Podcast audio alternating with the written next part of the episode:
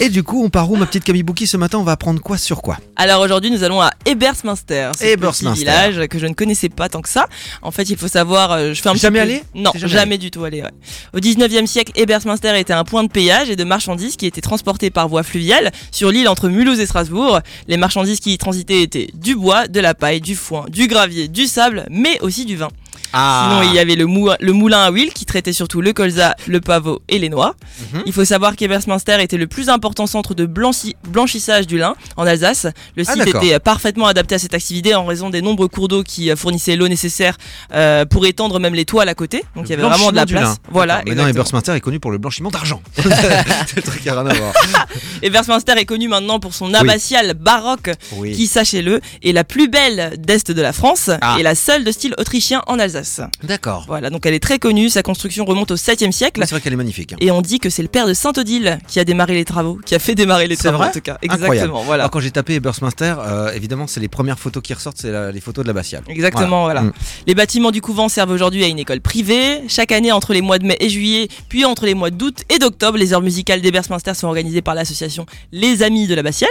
Et euh, ils concoquent du coup une demi-douzaine de concerts de musique classique, ainsi que quatre récitals à l'orgue Silbermann, euh, qui est très connu là-bas, D'accord, oui, voilà, oui. qui date de très longtemps.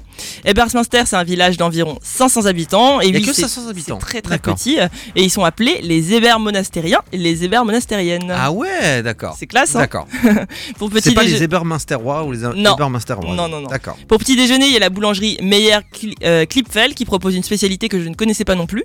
Euh, c'est le Mandelbari. Je sais pas si ça dit quelque chose. D'accord. Non, non, Mandelbari, ça- Comme ça, ça me dit rien. c'est un petit gâteau sec sucré en pâte sablée, en beurre, euh, en forme d'anneau en fait, et euh, ça fait, euh, ça forme une petite pyramide. C'est euh, avec euh, plein de petits Ah oui, oui, diamants je vois ce effilochés que par c'est. Je dessus. Ah, vois ce que c'est, oui. oui je vois ce C'est que- j'ai- pourquoi on j'ai déjà l'appelle vu. euh, le Mont aux amandes. Voilà. Ah, d'accord. Donc cette pâtisserie, enfin cette boulangerie pardon, est connue pour ceci. Tu les as pas contactés pour qu'ils nous envoient un petit euh, Ah, petit mais échantillon à chaque fois, j'aurais Mais dû. quoi Mais attends Je suis gênée, tu me connais. Numéro 1 sur le grattage.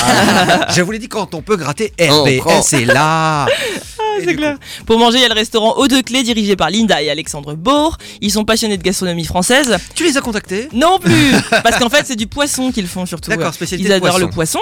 Et euh, je sais pas non plus, je ne connaissais pas cette spécialité du coin. C'est la matelote d'eau douce. Oui, la aux matelote, quatre ouais. poissons. Ouais, ouais, ouais. L'anguille, le- l'anguille, l'anguille. L'anguille, le, le cendre, le brochet et, euh, et la truite. Voilà. Donc c'est cuit dans du vin blanc et servi avec des Mais nouilles. C'est vrai que dans le coin du riz, de la matelote, c'est c'est assez connu et c'est euh, ouais, c'est vrai que ça marche plutôt bien. ouais, Exactement. effectivement. Sinon, en deuxième choix, c'est le restaurant de Lille, juste à côté de la baie, qui a vraiment euh, la côte. Ils servent tous les, tou- ils- vraiment, ils servent tous les touristes du coin. C'est très chaleureux. Je recommande également. Euh, très sympathique avec des plats du terroir.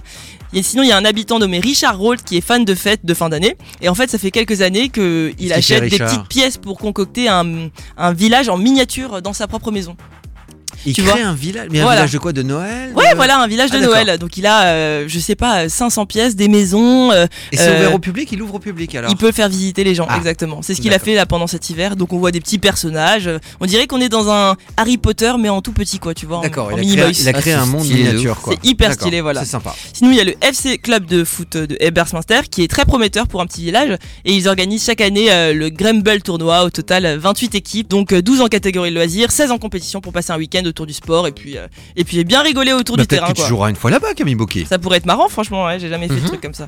Et je vais finir en parlant de André Stilberman, qui est le concepteur de l'orgue euh, quand même de Oui. Marmoutier, qui est très connu de ses premiers pas à l'église et qu'on peut encore visiter aujourd'hui en bon état. Voilà, la bastiole d'Ebersminster, c'est bien ça. hein, Mathieu Exactement. Camille Bouquet, C'est formidable. Bah voilà, on a parlé d'Ebersminster ce matin dans le morning dans Radio Bern Stéphane.